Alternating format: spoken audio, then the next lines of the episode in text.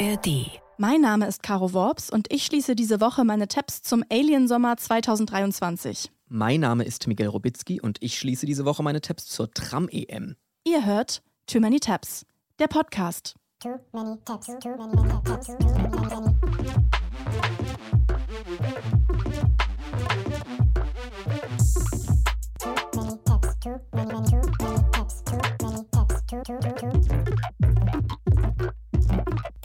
Servus, Grüezi und Hallo nach Österreich, in die Schweiz und nach Deutschland. Hier ist Too Many Tabs, der Podcast, in dem wir unsere offenen Tabs schließen. Frisch zurück aus der Sommerpause.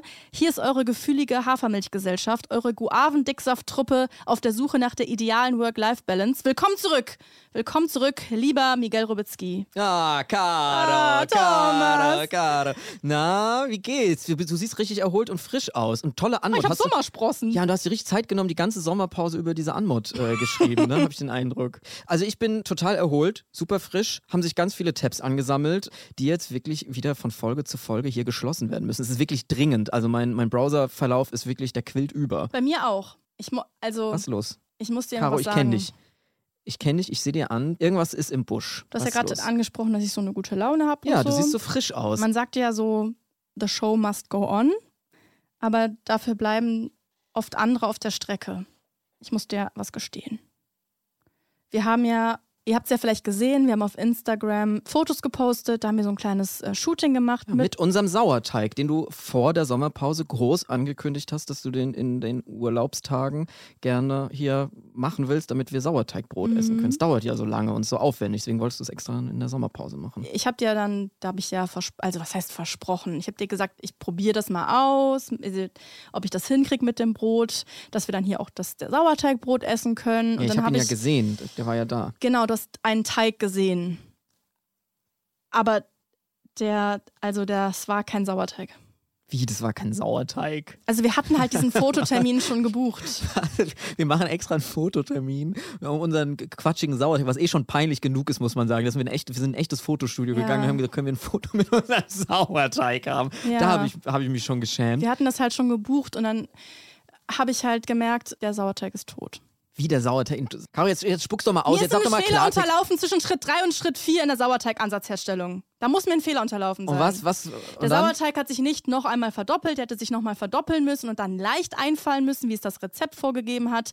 Aber er hat sich nicht verdoppelt halt. Ich bin halt wahrscheinlich einfach schlecht in Mathe und habe dann einen Fehler gemacht bei der Abmessung. Oder äh, der, der feine Sauerteig hatte nicht die richtige Gärtemperatur. Okay, und was war das dann jetzt aber für ein Sauerteig, also oder ja, Teig, das ist halt den wir die da dabei? Beichte. Das, ich habe halt, ich hab halt den Teig ersetzt. Du hast mir einen anderen Teig Ich habe dir einen Kuckuckssauerteig untergeschoben. Es handelt sich um einen Fake, es handelt sich um einen Show-Sauerteig. Okay, und mit dem haben wir jetzt die Fotos gepostet, Ja. die könnt ihr dann Ja, sehen. Da freuen so sich die Leute bestimmt jetzt. Nach richtig. außen ist alles perfekt, aber innerlich ist eigentlich alles kaputt, rotten. Im, wahrsten Sinne des Wortes. Der hat's nett gemacht, der Teig. Naja, gut, aber ich muss sagen, ich bin froh, dass du direkt das hier beichtest und unsere ZuhörerInnen nicht anlügen möchtest. Ja, ich hätte jetzt ja auch so tun können, so, ähm, guck mal hier, das habe ich gebacken, hätte ich eins gekauft einfach oder so Ja. getan, als ob der echt ist. Ich wollte halt einfach nicht in die neue Staffel Too Many Tabs starten, das Ganze auf so einem Lügengebilde aufbauen. Nein, nein, wir, wir wollen ja auch ehrlich sein und wir haben ja auch eine Verantwortung, weil die Leute da draußen, die fangen dann wirklich an, auch ähm, teilweise danach zu agieren, was wir hier so erzählen. Ich wurde tatsächlich in der Sommerpause auf einem Straßenfest angesprochen von einer Person, einem, einem Hörer, der gesagt hat, da vorne gibt's Schlumpfeis. Das war ja dein nächstes Ja. zweites großes Sommerprojekt. Du wolltest wissen, ist jetzt Schlumpfeis noch in oder ist alles Paw Patrol Eis? Kannst du darüber ein Update geben? Hm. Ich habe äh, wahnsinnig viele Nachrichten bekommen. Vielen lieben Dank. Und das Schlumpfeis es scheint sich durchzusetzen. Es ist natürlich stichprobenartig, Ja. ne, diese, diese Ergebnisse Ja. da. Aber ist nicht ähm, statistisch. es ist, nein, das, das, das, den Anspruch habe ich gar nicht, aber es scheint sich doch irgendwie mehr das Schlumpfeis noch zu halten. Ja, und Paw Patrol Eis ist, glaube ich, nur was, was so, was vielleicht mal kurzfristig an ganz bestimmten hippen Eisdielen zu kaufen gibt. Und Schlumpfeis ist, glaube ich, also in der großen Provinz ist Paw Patrol noch nicht angekommen. Die Schlumpfeisdichte ist immer noch sehr hoch in Deutschland. Ja, weißt du, was auch schön war? Hm? Diesen Sommer haben wir noch was erlebt. Wir haben Stefanie Simon getroffen. Ja, endlich. Auf eine Currywurst. Endlich. Es war wirklich endlich soweit. Wir haben es ja wirklich über, ich glaube, ein Jahr oder so haben wir es versprochen und nie geschafft. Jetzt haben wir uns endlich in der Sommerpause Zeit genommen. Wir waren in Berlin. Wir sind eigentlich für den Podcastpreis dahin gefahren und sind einen Tag vorher angereist, damit wir mit Stefanie Simon Currywurst essen können. Und das Ganze gibt es auch als Videobeweis nachzugucken auf YouTube. Es heißt Caro und Miguel treffen Stefanie Simon. Mhm. Könnt ihr euch da angucken, denn da war wirklich ein großes Hallo, ein großes Tohu Wabohu. Hallo. Die ist nicht nur eine Stimmungskanone, die ist eine Stimmungsatombombe. Aber wirklich. die uns da äh, weggeoppenheimert in der kleinen Weltlaterne. Genau, die kleine Weltlaterne, das war die Kneipe, die sie sich ausgesucht genau. hatte. Also sie hat gesungen, wir haben gelacht, wir haben getanzt. Es war ein ausgelassener Tag. Wie gesagt, das Ganze könnt ihr euch ähm, jetzt auch nochmal auf YouTube angucken. Müssen wir noch irgendwas recappen, bevor wir endlich in unsere Tabs gehen? Ich habe zwei Sachen hier noch auf dem Zettel aus der Kategorie Too Many Tabs Impact. Impact. Ja, ich weiß nicht genau, ob wir damit was zu tun haben, aber behaupte ich jetzt einfach mal so großmaulig hier bei uns. Wir reden hier manchmal in der Öffentlichkeit über Dinge und dann habe ich den Eindruck gehabt, dass ein paar von diesen Dingen ja den Sprung in die Realität schaffen. Zum Beispiel habe ich überall lesen können, dass die Bundesjugendspiele abgeschafft werden sollen, nachdem wir uns hier so ausgiebig darüber echauffiert haben. Das war die eine Nachricht und die andere Nachricht war, dass Prince Charming zu Charming Boys wird. Auch darüber haben wir gesprochen, zusammen mit Dennis O, der Kandidat war in der letzten Prince Charming Staffel auf RTL Plus.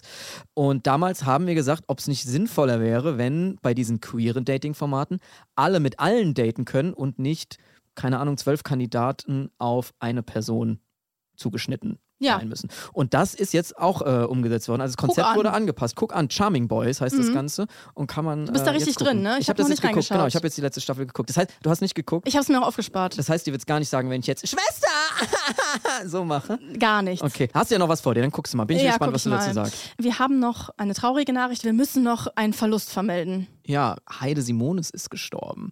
Wir haben vor wenigen Monaten über den Heidemörder gesprochen, der politische Mord von Heide Simonis und wir wollten den aufklären. Eine Intrige damals im Landtag von Schleswig-Holstein. Diesen Fall haben wir auch hier ausgiebig besprochen und sogar mit Ralf Stegner telefoniert, weil wir herausfinden wollten, ob er der Heidemörder war. Er hat gesagt, er war es nicht, aber wir sind da weiter dran und jetzt ist Heide Simonis in unserer Sommerpause verstorben, Ja. traurigerweise. Das heißt, sie wird, falls der Fall irgendwann mal aufgeklärt wird, das nicht mehr erleben. Hm. Und was mir auch aufgefallen ist, ist halt wirklich, dass in allen Nachrufen, die über sie erschienen sind, war das Hauptthema diese Intrige von damals. Und ja, da muss ich sagen, das finde ich wirklich ein bisschen äh, schade und traurig. Ja. Und, und Justice für Heide Simonis. Rip Heide. Das meinen wir wirklich Heide. ernst. Ich glaube, es war echt eine tolle Frau. Und wir wollen das jetzt wirklich auch mal rausfinden. Auch wenn es in der SPD spielt. Das ist Ja. alles, das müssen wir irgendwie, muss da mal die Klarheit ans Licht. Das hat sie nicht verdient, so, eine, so, ein, Nee. so ein Abgang. Ja, also wir sind da weiter dran. Im Hintergrund arbeiten wir wieder weiter und wollen den Heidemörder stellen. Müssen uns jetzt aber natürlich auch erstmal um unsere frischen Urlaubstabs kümmern, die wir jetzt mitgebracht haben. Willst du anfangen, Caro? Ja, ich mache heute mal Tabs zu, die ich irgendwie den ganzen Sommer offen hatte. Ich muss irgendwie so eine Art intergalaktischen Recap äh, dieses Sommers machen. Es war aus irgendeinem Grund viel los im All. Oder Ja. eher hier auf der Erde war viel Galaktisches los. Ja, da war ich auch äh, viel drin, habe aber auch immer noch viele Fragezeichen. Ich bin froh, wenn du da jetzt heute ein bisschen Licht ins Also ich habe immer noch viele. Fragezeichen. Erstmal gab es ja schon Mitte Juli diese Schlagzeile, mysteriöses Objekt an australischem Strand entdeckt. Australien rätselt über angespülten Weltraumzylinder.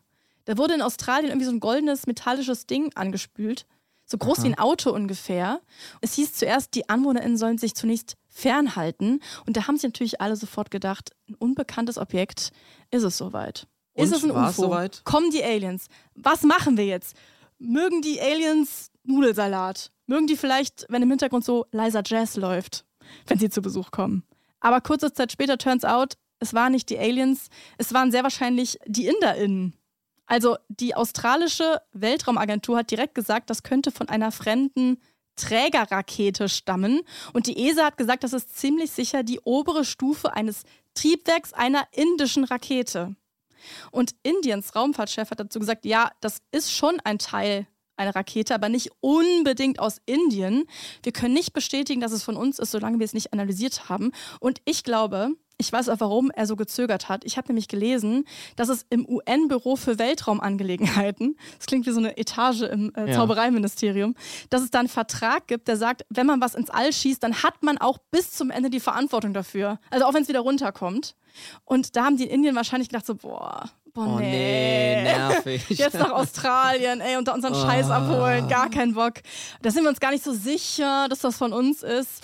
Ich will auf jeden Fall keine äh, neue Verschwörungstheorie starten. Es ist ein bisschen entmystifiziert jetzt, dieses mysteriöse Objekt. Es scheint geklärt zu sein. Aber weißt du was, ich war zeitgleich auf Kreta und da wurde auch was angespült. Und zwar, Also plötzlich war ein großes Hallo am Strand und die Polizei kam. es war Jennifer Coolidge. Nein, aber es war ein weirdes, schlabbriges Schwabbel, ein Riesenhaufen. Die haben eine, die mussten ganz schwer, haben die so eine Tüte weggetragen, wo so Schwabbel drin war und die wussten nicht, was das ist. Einfach Schwabbel. Die haben gesagt, it's something vom Fisch. Aber sie wussten nicht was. Und die haben sich ganz komische Blicke zugeworfen. Da warst du Zeugin? Da war ich Zeugin. Als die den Schwabbel aus dem Meer Das gezogen sah aus, haben. das sah aus wie so ein bisschen wie so Hähnchenbrustrohe und ein Riesenklops und die waren sich nicht sicher, Äh. was das ist. Hast du ein Foto gemacht? Nein. Hast du den Podcast eingeladen? Den Schwabbel? Holt euch die Polizisten ein. Können ja ein neues. Shooting machen mit dem Schwabbel auf dem Schoß demnächst. Mysterious Schwabbel. Okay, jedenfalls das mysteriöse Objekt in Australien ist erstmal entmystifiziert worden, aber kurz darauf ist der Alien-Radar angegangen, bei keinem geringeren als natürlich Uri Geller. Uri Geller, er ist komplett cray-cray gegangen auf Twitter, habe ich gesehen. Mhm. Hast du auch gesehen, ne? Das habe ich sofort mitbekommen. Also Uri Geller in diesem Podcast bereits ausgiebig besprochen. Er hat ja spezielle Antennen für das Intergalaktische. Aber das, was im Juli auf Uri Gellers Twitter abging, das war selbst für seine Verhältnisse. Er meinte, die Aliens sind schon auf WhatsApp. Ja, Aliens are taking control of WhatsApp and other social media platforms. Genau. Mark my words, major collapse soon. Also die Aliens kontrollieren WhatsApp. Weiß ich nicht. So, dann also vielleicht kontrollieren sie die WhatsApp-Stories von Stefanie Simon. Das kann ich mir auch vorstellen. Und er hat dann so Fotos, wo er sein Gesicht in so Alien-Körper Ja, so, gefotoshoppt aber so auch hat. teilweise so AI-Alien-Fotos, die er dann so ausgibt als, also der Mann ist wirklich, der ist ein bisschen durch. Der ist ein irgendwie. bisschen verrückt geworden. Er hat auch geschrieben, within 48 hours UFOs will be spotted, so said the Galactic Federation. Also die Galaktische Föderation sagt, in 48 Stunden kommen die UFOs. Ich wollte natürlich direkt auf die offizielle Website gehen Ja. von der Galaktischen Föderation. Die gab es aber irgendwie nicht. Ja, schade. Komischerweise. Dann hat Uri Geller auch noch ein weirdes Foto von Mark Zuckerberg gepostet mit der Caption: Ich will seine DNA. Weil Zuckerbergs Meta gehören ja auch äh, viele Social-Media-Plattformen, äh, klar. Und TikTok ist ja chinesisch, auch klar. Die wissen natürlich dann noch viel mehr als die USA über Alien-Besuche. Also da sieht ihr irgendwie einen Zusammenhang zwischen Social Media und den Aliens. Außerdem hat Uri Geller nach eigener Aussage die DNA von Donald Trump, von Elvis und die von John Lennon. Wenn ihr es nicht glaubt, googelt es. Woher? Woher hat er die? Dazu würde ich jetzt hier alle aufrufen, das mal zu googeln. Das heißt jetzt, so wie ich Uri Geller verstehe, dass die auch Aliens sind. Der Auslöser für Uri Gellers Twitter-Breakdown war möglicherweise, dass an dem Abend eine WhatsApp-Störung war. Also der Beweis, was es mit Leuten machen kann, wenn WhatsApp down ist. Also wirklich, das, das hat mich auch äh, so wach gehalten äh, in der Uri in der Geller ist jetzt wirklich äh, komplett übergeschnappt, noch mehr als sonst. Out of control. Und Pro7 hat ihn nicht live senden lassen. Das ist ja das Nein. Allerschlimmste daran. Schade eigentlich. Ja. Naja. Jetzt denkt man natürlich, okay, ja, Uri Geller sagt Aliens und UFOs vorher. Das ist nichts wirklich Neues. Uri Geller hat ja auch vor zwei Jahren gesagt, er hat geheime Treffen mit Werner von Braun bei der NASA gehabt und der hat ihm ein Stück von einem Unfall-UFO gezeigt. Warum kriegt er immer nur Uri Geller die ganzen geilen Infos, frage ich mich. Dann ist ja diesen Sommer auch noch das hier passiert. Uh, I was informed in the course of my official duties of a multi decade uh, UAP crash retrieval and reverse engineering program. Da hat David Grush ausgesagt vor dem US-Kongress unter Eid. Und das ist ein Ex-Mitarbeiter des Pentagons, ein Whistleblower.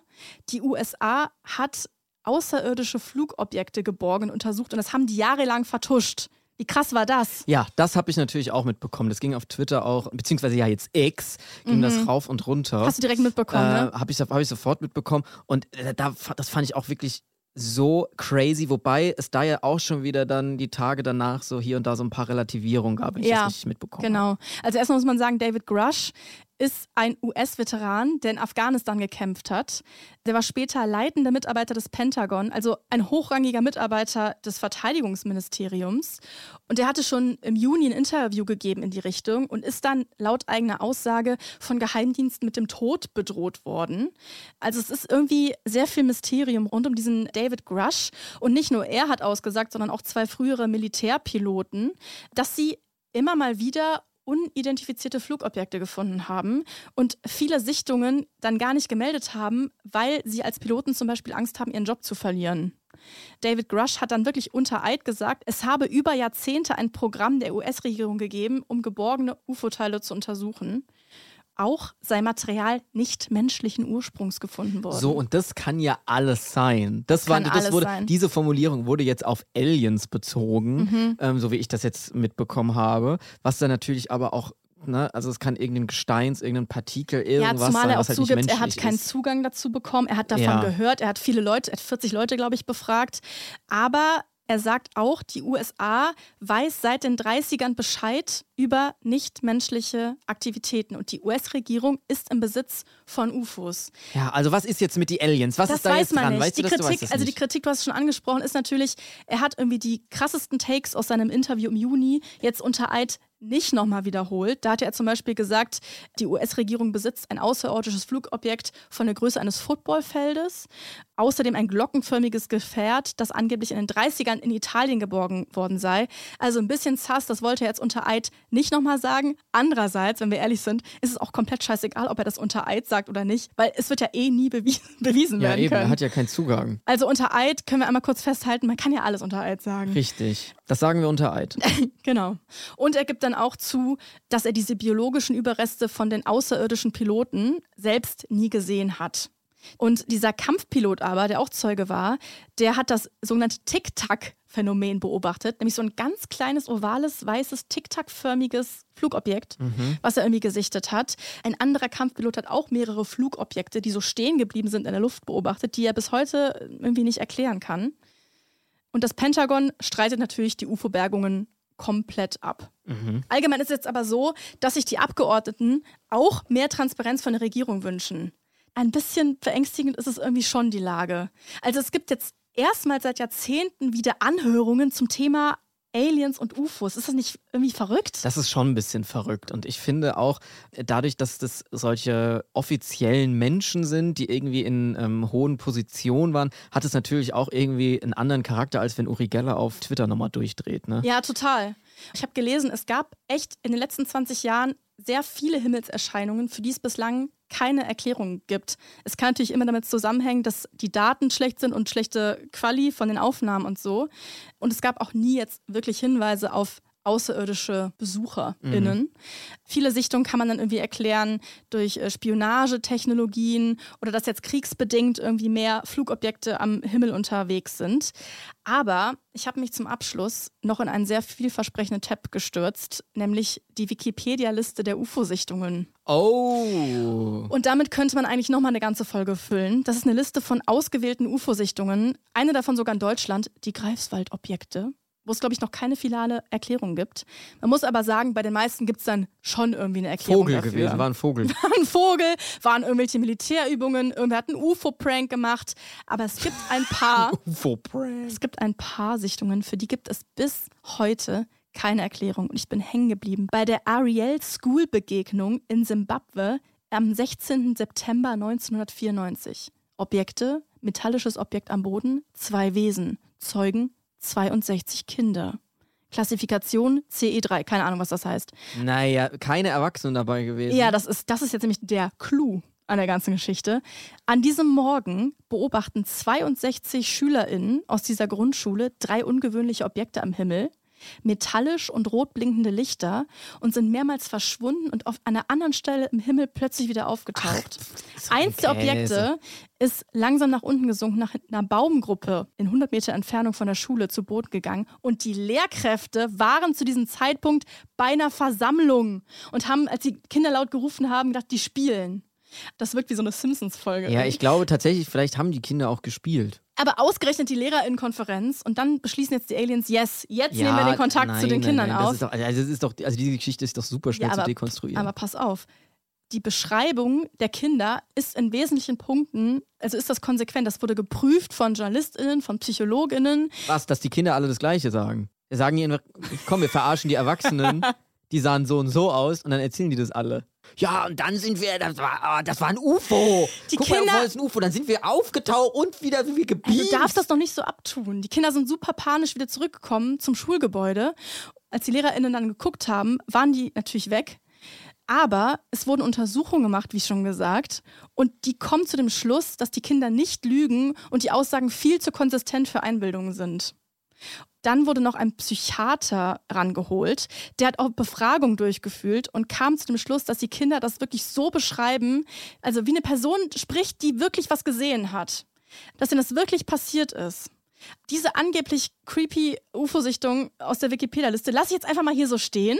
Ja. Das ist noch nicht widerlegt bis heute. 62 Kinder. Ja, 62 Kinder, davon haben die sich halt abgesprochen. Das ist doch ganz einfach. Die wollten, wollen die verarschen. Jetzt reden wir im Podcast drüber, öffentlich-rechtlich finanziert. Die, die lachen sich ins Weißt du, das sind so Fäustchen. gute SchauspielerInnen. Klar. Komm, wir sagen, da war ein UFO. Hihi. Auch noch über Jahrzehnte später werden die das im Podcast erzählen. Hihi. Auf jeden Fall war am 7.7. dann noch sowohl Mond als auch Saturn im Sternbild Wassermann. Am 12.7. hat der Mond Jupiter getroffen und am 22. Juli stand fucking Zwergplanet Pluto in Opposition zur Sonne. So, Wollte ich nochmal hier lassen. die Leute vom Sirius bedanken sich bei dir für deinen Tipp. Ja, irgendwie liegt Weltall, UFO und Alienmäßig was in der Luft. In der Zeit stand 20% der Deutschen fänden es gut, wenn es außerirdische Lebensformen gäbe, die auf die Erde kommen. Du auch? Findest du es gut? Ich komme drauf an, wie die drauf sind. Also, also so gut, ich fände das schon interessant, aber ich weiß nicht, ob ich es jetzt direkt gut fände, wenn die dann runterkommen und erstmal alles hier niedermetzeln. Aber warum ja, wer weiß, ob die das wirklich, vielleicht kommen die ja auch in guter Absicht. Freundschaftliche Glaubst du denn, die Absicht. kommen dieses Jahr noch, Miguel? Wie ist deine Alien-Prognose? Ähm, ich werde mich weit aus dem Fenster lehnen und sagen nein. Falls sie kommen. Ich habe mir gedacht, wenn wir irgendwie so als deutsche Vertretung jemanden zum Handshake so zu den Aliens schicken müssen, Ja. dann sollten wir vielleicht Smudo schicken. Ich finde, der hat irgendwie einen spacigen Namen und der repräsentiert allgemein das Konzept Mensch irgendwie gut. Du findest, das ist der menschlichste Mensch, den find's- Smudo? ja. Ich weiß nicht, ob wir jemanden aus Deutschland schicken sollten. Ja, falls jedes Land jemand schicken muss. Ach so, Wenn international, dann, dann haben wir natürlich, dann können wir natürlich. Thomas Tene. ja. Also ich Ah, lasse okay. diesen Recap hier einfach mal so stehen zum Beweis, Too Many Tabs weiß, was abgeht da draußen. Also wenn Uri Geller der Einzige ist, der irgendwie Antennen hat für Aliens an sich, ein bisschen schwarz für die Erde. Deswegen hier das Angebot, kommt doch in unseren Podcast, wenn ihr quatschen wollt. Wir haben Ähm, auch schon Einladung eine Playlist. steht. Wir haben auch schon eine Playlist Ja. vorbereitet für euch. Okay. So viel zum intergalaktischen Aliensommer. Ich würde gerne mal wissen, was du vorbereitet hast. Ja, bei mir geht's jetzt aus dem Weltraum direkt auf die Erde, liebe Caro. Wie findest Das du war diese Überleitung? Hammerüberleitung. Toll, oder? Und zwar gibt es ein Event, das ich gerne mit dir besprechen würde, was so nur auf der Erde stattfinden kann. Mhm. Und zwar ist es das Super-Event des Jahres gewesen. Es hat in diesem Sommer wieder stattgefunden. Kannst du dir vorstellen, was ich meine? Die Fußball-Weltmeisterschaft der Frauen. Nein. Der Tod von Sinead O'Connor. Nein. Parlamentswahlen in Spanien. Nein. Du meinst, als alle in Berlin eine Löwin gesucht haben? ich sag mal, du du bist gut vorbereitet, ne? Was? Nein. Als Twitter in X umbenannt wurde. Ich will jetzt einfach wissen, wie lange du das weitermachen kannst. als Nein. Thomas Gottschalk bekannt gegeben hat, dass er mit Wetten das aufhört. Nein. Die erneute Wahl von Andreas Bovenschulte als Bürgermeister von Bremen. Nein. Als alle rausgefunden haben, dass die AfD rechtsextrem ist. Nein. Mehr habe ich nicht. Okay. Nein, die Rede ist von diesem Event hier. Oradea war Gastgeber für die 10. Tram-Europameisterschaft. 25 Teams aus 19 Ländern reisten nach Rumänien. Geil. Die zehnte Tram-EM, die Europameisterschaft der StraßenbahnfahrerInnen. Caro, du hast du jetzt verpasst, oder was? Ja, die habe ich verpasst. Die ganze Welt blickte am 3. Juni nach Oradea in Rumänien und du hast geschlafen, oder was? Also, 3. du hast Schlabber, Juni. Warte, ich gucke mal im Kalender. Schlabber aus dem, aus dem Meer gefischt. 3. Juni war es. Familienfeier. Ah ja, siehst du? Och Mann. So ein Ärger aber auch, weil die Tram-EM ist ein echtes Event, das denke ich mir nicht aus. Das kann ich alles beweisen, man kann alles nachgucken im Internet. Es gibt einen Insta-Account mit 1500 Followern und einen YouTube-Account mit 2000 AbonnentInnen. Das ist jetzt nicht so wahnsinnig viel für Internet. Special Interest vielleicht. Sehr Special Interest und ich habe das Gefühl, der große Mainstream hat noch nicht ganz das Potenzial dieses Schienenverkehr-Festivals erkannt. Aber wir bei Too Many Tabs haben ja ein Auge für solche kleinen Fundstücke und deshalb Mhm. möchte ich hier mal unsere Reichweite nutzen, um die Tram-EM ein bisschen größer zu machen und in den Mittelpunkt der Aufmerksamkeit zu stellen. Sind die Gäste dieser EM Menschen oder Trams? Also ist das ein Festival für die, für die für Züge? Ja, im weitesten Sinne ja. Also es geht darum, wer der oder die beste Tramfahrerin aus Ach ganz so. Europa ist. Okay. Genau, ich erzähle dir gleich was zu den Disziplinen. Aber es ist wirklich so, dass ganz viele Tram-Fans aus ganz Europa da dann immer jeweils ähm, in die Stadt reisen, in der das stattfindet. Das ist immer in unterschiedlichen Städten. Und die Stimmung da ist wirklich euphorisch. Nochmal recht herzlich bei allen Ah, ich höre bedanken, gerade, wir sind drauf. Es haben kann losgehen. für diese Wie ist die Stimmung hier am. Startplatz? Oh, das ist ja eine gute Stimmung. Es ruft keiner. So wie sich halt so Bahnfans freuen, sag Ja. ich mal. Also jetzt nicht so, die, die rufen vielleicht nicht so wahnsinnig viel und so. Es sind halt wirklich alles echte Menschen, die echte Trams fahren, die gehen dahin und auch echte Tram-Fans. Aber sag mal, bekommen die die Trams dann dort in Rumänien gestellt oder reist da jetzt jede Tramfahrerin mit seiner ihrer Tram an? Nein, man muss die Trams nutzen, die vor Ort Okay. Mhm. auf den Gleisen stehen. Es gibt dafür extra einen Probetag davor, damit die Leute, die quasi der, aus der Stadt selber kommen, keinen Vorteil haben. Deswegen, man kann sich so ein bisschen mit der Tram vertraut machen. Es ist so ähnlich wie beim Autofahren eigentlich. Eigentlich funktioniert jede Tram so in etwa gleich, mit so ein paar kleinen Unterschieden. Aber wenn man da so ein bisschen einen halben Tag, Tag Probezeit hat, sich daran gewöhnen kann, dann kann man das genauso bedienen. Dann gibt es ja quasi keine Vor- oder Nachteile. Ja. Und dann gibt es dieses riesige Event, was live gestreamt wird im Internet und dann auf diesem Kanal kann man sich das alles noch hinterher angucken. Und ich habe das alles komplett geguckt. Und ich kann wirklich nur ganz unironisch dafür werben, das auch zu tun, weil dieses ganze Event ist so wholesome und ist so nett. Und es sind einfach echte Menschen, die sich darüber freuen, dass sie da so einen kleinen Wettkampf machen, der irgendwie nicht wichtig ist, sondern wo es um den Spaß geht. Aber das Ganze geht dann trotzdem so sechs Stunden lang. Okay. Und es hat einfach sechs Stunden Livestream. Das Ja. Konzept sieht folgendermaßen aus. Ich kann mir vorstellen, es gibt keine Hooligans, die mit Pyro anreisen. Zum Beispiel, es ist einfach nett. es ist einfach ein Festival der Nettigkeit. Okay. Und es sind einfach Leute von nebenan, die sich da so ein bisschen messen in so ein paar Quatsch-Kategorien, aber Ja. auch ein paar ernsthaften Kategorien. Und die gehen da aber mit einem Ehrgeiz ran. Das zeige ich dir gleich Ja, auf die noch. Kategorien bin ich wirklich wahnsinnig gespannt. Genau, also zum Konzept. Das Ganze ist ein Teamwettbewerb, bei dem sich jedes europäische Verkehrsunternehmen mit einem Straßenbahnnetz anmelden kann.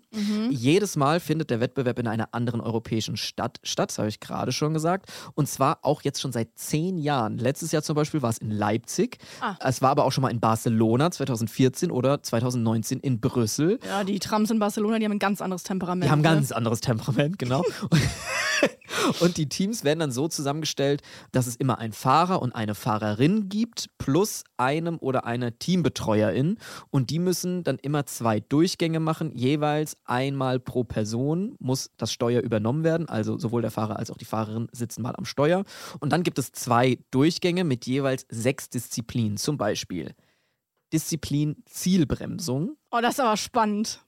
Auslösen einer Notbremsung, Messung des seitlichen Abstands in der Kurve, exakter Halt am Bahnsteig, Geschwindigkeitsmessung mit verdecktem Tacho, präzise Vorbeifahrt an der Schranke. Und dann zum Schluss wird es ein bisschen verrückter, dann gibt es auch noch Trambillard und Trambowling. Der seitliche Abstand in der Kurve. Ja. Fährt eine Tram nicht einfach immer exakt gleich auf der Schiene? Seit wann kann man denn da irgendwelche Abstände beeinflussen? Also es macht mir gerade ein bisschen Angst, Ja, so, muss ich das, sagen. so genau weiß ich das gerade auch nicht, ehrlicherweise. Müssen wir gleich nochmal reingucken. Mhm. Es kommen auch jedes Jahr nämlich ein paar Disziplinen dazu. Dieses Jahr zum Beispiel diese hier. In the third exercise, it is getting hot. Grab the fire extinguisher, unlock it, and fight the flames as effectively as possible. Also da muss man dann quasi auch einen Notfall üben. Wenn Feuer er- löschen können. Feuer löschen können. Man geht dann raus mit dem Feuerlöscher und rennt dann äh, quasi aus seiner Tram raus. Und solche Sachen, da kommt dann immer mal so hier und da was dazu. Und das Lustige ist, dass es wirklich so 100% ernst genommen wird von den Leuten, die da sind. Also die sind dann mit einem Ehrgeiz dabei. Die proben ja diesen Tag davor, diesen Trainingstag. Es gibt ein Moderations- und Kommentatorenteam vor Ort, das dann über Stunden alles genau kommentiert. Wie hier zum Beispiel, damit ihr mal so ein bisschen einen Eindruck bekommt, das Trambillard von der Leipziger Tram-EM im letzten Jahr. Roswitha aus Berlin ist am Steuer. Keine Wertung. Also es geht von der Konzentration her gleich Richtung Billard. Jetzt fährt die Tram los. So, welche Strategie? Ein etwas härterer Stoß oder ganz sanft?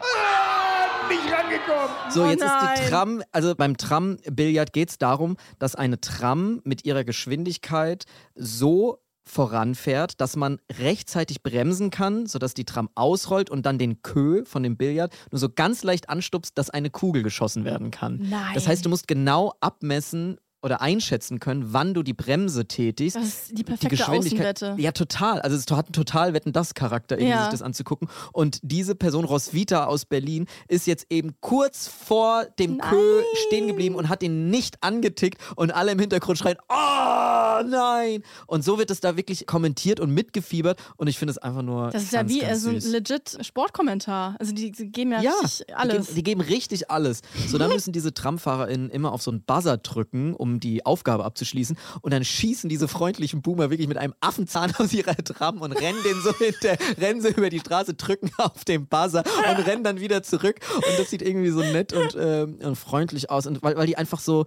die sind da so zum ehrlichen Ehrgeiz dabei. Und Ja. das macht so Spaß. Eine Frage, die man sich dann natürlich schnell stellt, wenn man jetzt ein kritischer Zuhörer ist, ist natürlich die Frage, warum müssen TramfahrerInnen Billard oder Bowling spielen können mit ihrer Tram? Und Das ist jetzt die Gesellschaftskritik, jetzt- die ich von dir gewohnt bin. Genau, ähm, das ist die Frage habe ich mir nicht selber ausgedacht, sondern genau diese Frage hat eine Moderatorin aus dem Mhm. Morgenmagazin, dem Erfinder des Ganzen, gestellt, Mhm. nämlich Herrn Stumpf. Der hat sich die Tram-EM ausgedacht und ich finde, er hat eine fantastische Antwort darauf geliefert. Herr Stumpf, warum müssen Straßenbahnfahrer bowlen können? Sie müssen nicht bowlen, aber sie wollen's. So nämlich. Ah, ja. Sie müssen es nicht, aber sie wollen Snap. Der ist das Mastermind hinter der Tram-EM. ne? Genau, Herr Stumpf. Und ich finde Herr Stumpf auch einen sausympathischen Charakter. Finde ich auch. Der sieht aus wie Papa Blocksberg, der normalste Mann, normalste Mann Deutschlands. Er ist einfach der Chef der fucking Tram-EM. Ja. Und er hat sich das ausgedacht und er hat es in die Realität umgesetzt, weil Herr Stumpf ist ein Träumer und er ist aber auch pragmatisch genug, um seine Träume Wirklichkeit zu lassen. Herr Stumpf ist ein Macher. Herr Stumpf ist ein Macher, der labert nicht nur rum. Und das schreibt er nämlich auch auf seiner Webseite. Herr Stumpf hat nämlich eine Webseite, auf der steht, alles beginnt mit einer Idee, mit einem kreativen Gedanken, der eine Vorstellung oder Meinung formuliert und der bisweilen zum Handeln anregen kann. Ideen sind der Treibstoff der menschlichen Entwicklung. Und ich finde, das ist inspirierend. Der hatte die Idee von der Tram-EM und plötzlich machen alle mit. Der setzt es in die Tat um. Das finde ich toll. Ja. Slay. Slay, Herr Stumpf. Dieses Jahr hat Wien gewonnen bei der Tram-EM, hat Herzlichen Gold geholt, hat Gold geholt. Es ist wirklich so lieb, wie die sich da dann immer so freuen. Also schau dir mal bitte jetzt auch im letzten Jahr das Team Hannover bei der Tram-EM in Leipzig, die haben sich einfach so immens gefreut, als sie gewonnen haben. Schau dir doch mal bitte an, wie lieb das ist. Hannover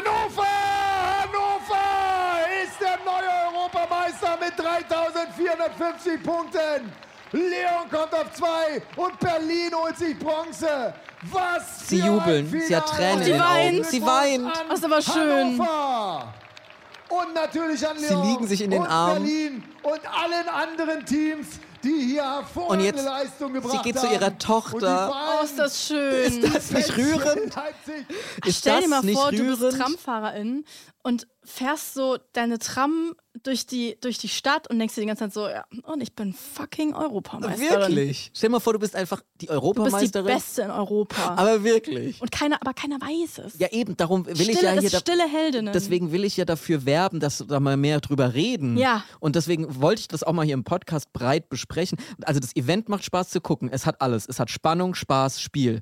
Es hat aber auch einen gesellschaftlichen Charakter. Es Wir hat Emotionen. Leute, es hat Emotionen. Wir haben Leute, die uns jeden Tag durch die Gegend kutschieren. Es steckt auch eine gesellschaftliche Kritik bzw. ein äh, zukunftsgerichteter Anstoß drin. Richtig. Lasst das Auto stehen, nehmt die Tram. Außerdem Tram ist Fun. Umwelttram ist Fun und auch wir haben diese Leute, die uns jeden Tag fahren, die wir aber so für selbstverständlich nehmen, die sind mal für einen Tag die Hauptperson. Ja. Die, die uns von Termin zu Termin kutschieren, die sind heute nämlich mal Einfach toll. Einfach toll. So, und jetzt hatte ich nämlich folgende Idee, Caro. Wir haben ja gesehen, da gibt es Kommentatorinnen und Kommentatoren vor Ja. Ort.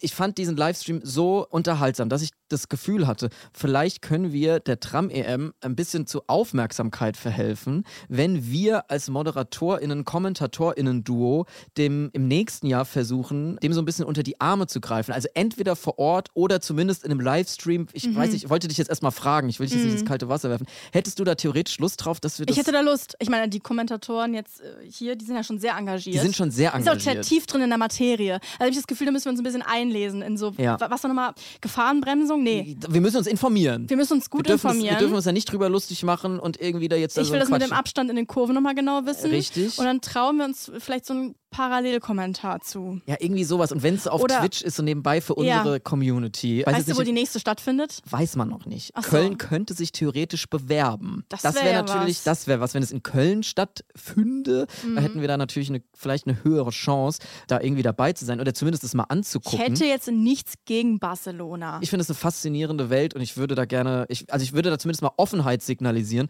dass wir da irgendwas machen. Ich weiß noch nicht genau was, aber irgendwie. Tramfahren ist unser Sport. Tramfahren ist unser Sport, genau. Also, Herr Stumpf, wenn du irgendwie äh, Too Many Tabs hörst oder irgendwelche, vielleicht deine Kinder oder Familie, Verwandte, wa- wer auch immer, kannst du dich jederzeit bei uns melden unter too many tabs at ndr.de. Da nehmen wir übrigens natürlich auch gerne Tab-Vorschläge von unseren ZuhörerInnen an. Auch von Aliens. Oder ihr slidet uns in die DMs, ob Zuhörerin oder Herr Stumpf.